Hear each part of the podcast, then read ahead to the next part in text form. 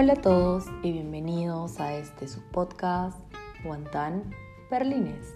Como ya lo saben, yo soy Lara Indra y pues el día de hoy, como ya lo vieron en el título, les traigo una anécdota que realmente es muy chévere y la voy a contar antes de mi anécdota del examen de alemán B1 porque no la quería dejar pasar. No quería dejar pasar las emociones que, que tuve, que he sentido. Así que nada, vamos a empezar. Pero como siempre les digo, vayan por su tacita de té, su tacita de café, pónganse cómodos y vamos a empezar. Bueno chicos, esta historia empieza así. Resulta que pues yo estoy afiliada con la compañía de telefonía Vodafone, la cual pues me viene brindando servicios desde el 2020 y pues con quien saqué, bueno, adquirí un router de Wi-Fi y un teléfono móvil básico para mi hijo. Pero resulta que pues Hace poco, en noviembre del año pasado, el celular que yo tenía eh, murió de la nada, le dio muerte súbita por cosas de la vida. Yo creo que pues Apple, porque es un iPhone X, Apple hace cosillas cuando lanza nuevos celulares para que uno se vea obligado a comprar. Pero pues yo lamentablemente uso mucho mi celular tanto para trabajo como para redes sociales, pero sobre todo lo uso para estar en constante comunicación con mi hijo. Y es que hay momentos en los que yo salgo y él quiere quedarse.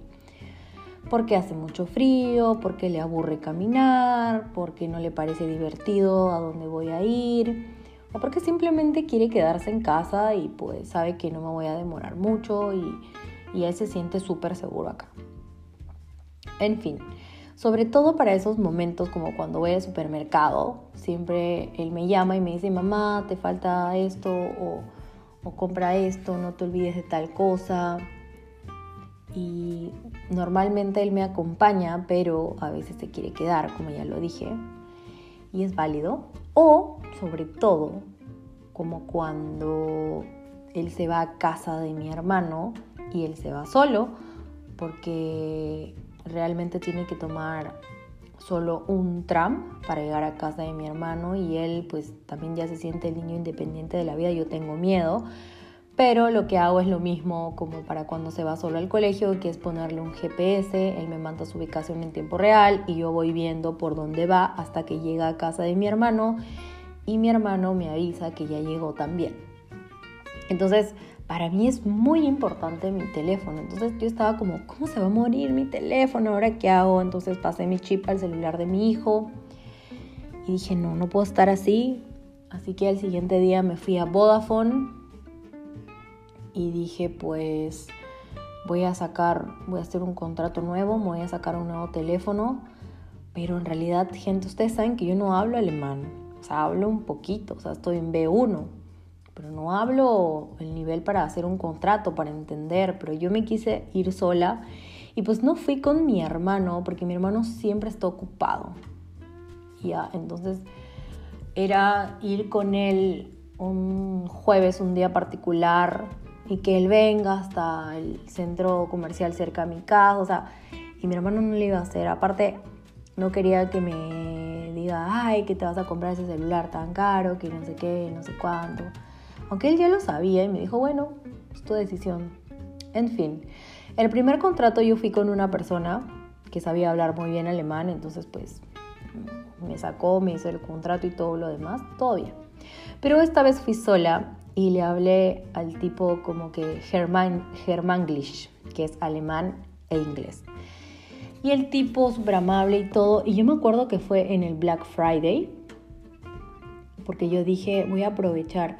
Pero eh, cuando yo fui, este chico me dijo que no tenían el iPhone 11, porque yo dije, bueno, voy a subir un poquito más, me voy a comprar el iPhone 11. Y yo quería, recuerdo, el de color lila.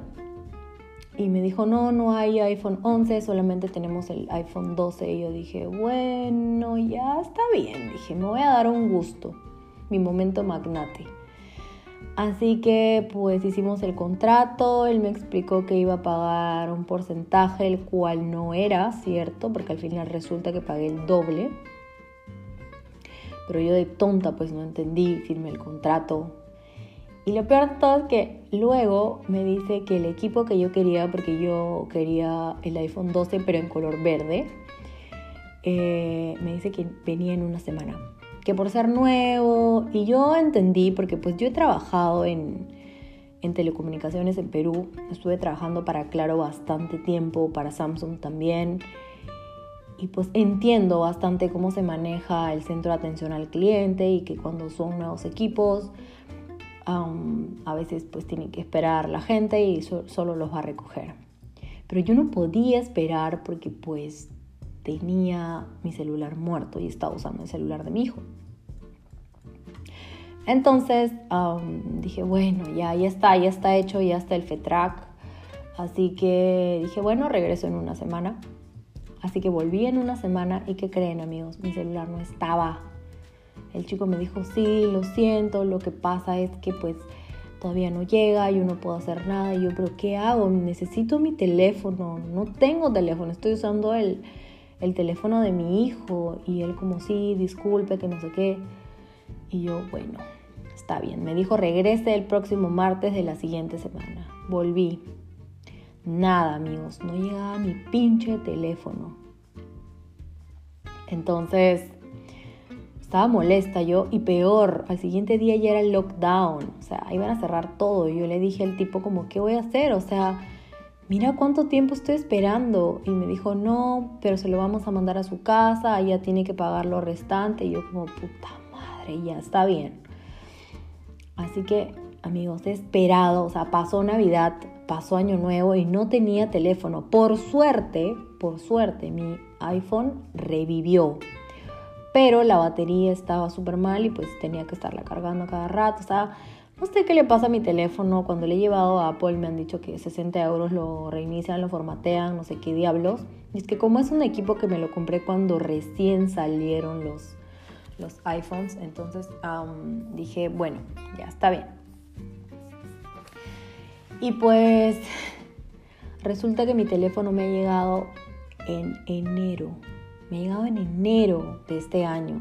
O sea, no saben cuando lo he recibido ya ni emocionada estaba de tener el iPhone 12 en mis manos, o sea, para mí era como igual. Pero pues ya al final lo recibí todo. Pero, pero, pero, todo empezó cuando empecé a recibir mis boletas, mi Rechnung, mi cuenta para pagar. Dije, primero ahí me di cuenta que el tipo no me había explicado que yo tenía que pagar una cantidad por mi equipo y una cantidad mensual por mi plan. Y estaba como, ¿qué? ¿Por qué diablos no me dijo esto? Si no, yo no me sacaba el teléfono. Pero ya estaba hecho, amigos. Yo no tenía cómo llamar al puto Vodafone porque no podía hablar bien. ¿Saben la desesperación que sentía? No quería molestar a mi amiga y decirle, pucha, puedes volver a llamar porque mira, ha pasado esto. Y una vez le hablaron súper mal a mi amiga también y fue súper incómodo. Entonces dije, ¿qué hago? Eh, dije, no, ya, ya fue, lo voy a pagar. Así que pagué, pagué un monto, pagué el otro. Luego me descontaron, peor, me descontaron como 100 euros a la primera nomás de no sé qué. Y y luego, o sea, en total creo que habré pagado unos 300 euros, me parece. Porque ahora último fui a pagar otra vez el recibo y encima no se lo cobraron de mi cuenta directo, sino yo tuve que hacerlo. Ay, fue todo un tema, amigos. O sea, yo he estado cabezonaza. Y hace dos días me llega otro Regnum diciendo que tenía que pagar 105 euros. Y yo dije, no. O sea, no voy a gastar más plata en esto hasta no saber qué pasa. Estaba pensando como, ¿qué hago? ¿Cómo le pido ayuda a un amigo? ¿Cómo le pido ayuda a una amiga? Y mi amiga que casi siempre me ayudaba a hacer estas cosas ahora pues no está disponible. Y pues decirle a mi hermano era que se entere que he gastado más plata de la que debía. Estaba como, carajo, ¿qué hago? Y me puse a llorar. En ese momento dije, ¿qué hago? Yo no voy a pagar esto, no me van a descontar, o sea, me van a descuadrar todo mi mes. En ese momento me eché en el sofá y dije, calma, calma China, o sea, ahorita no pienses en dinero, no te puedes poner así por dinero, porque mi padre siempre me ha dicho, nunca permitas que el dinero te afecte demasiado. Entonces estaba como, ¿qué voy a hacer? Y dije, ya, mañana lo resuelvo. Y digo, pucha, me empezó a doler la cabeza porque yo sufro de migrañas y cualquier cosa que me anguste demasiado, pum, me abre la migraña y me pongo súper mal, hasta fiebre me da. Entonces me eché en el mueble y estaba pensando, en eso abro TikTok y aquí empieza la historia, aquí empieza la anécdota. Abro TikTok y, oh sorpresa, justo me sale un video de una chica que está diciendo, si vives en Alemania, y eres cliente de Vodafone, eh, escríbeme, te puedo ayudar, una cosa así. Lo he publicado en mis historias el día de hoy para quienes me siguen en Instagram. Esta chica se llama Loredana y realmente siento que es un amor de persona porque nadie, nadie se toma mucho más tiempo de lo que debería para ayudar a personas que no conoce. Entonces yo me puse a ver ese lo vi como tres veces y dije, no, no, no, no estoy soñando, esto es de verdad, o sea, me acaba de pasar esto en la tarde, ahora veo su video, no, esto es una señal. Y le respondí y le puse, por favor, necesito ayuda, he hecho un contrato y no lo entiendo, por favor, ayúdame. Y pues justo ahí ya luego me quedé dormida porque era súper tarde y veo al otro día y digo, quizás no me haya respondido, pero bueno. Y me había respondido, me dijo, eh, sí, claro, eh, cuéntame, cuéntame cuál es tu problema, o escríbeme a, mi correo, me dijo así. Y yo le puse como, ¿cuál es tu correo? Y me mandó su correo y yo estaba como, ¿qué? Así que pues le escribí a su correo, le mandé como que los pantallazos de los pagos que había hecho, del contrato que tenía.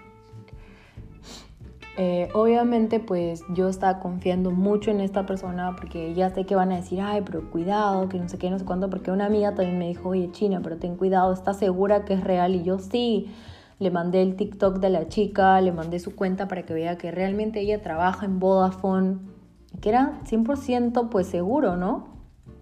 Bueno, ya 89.9%.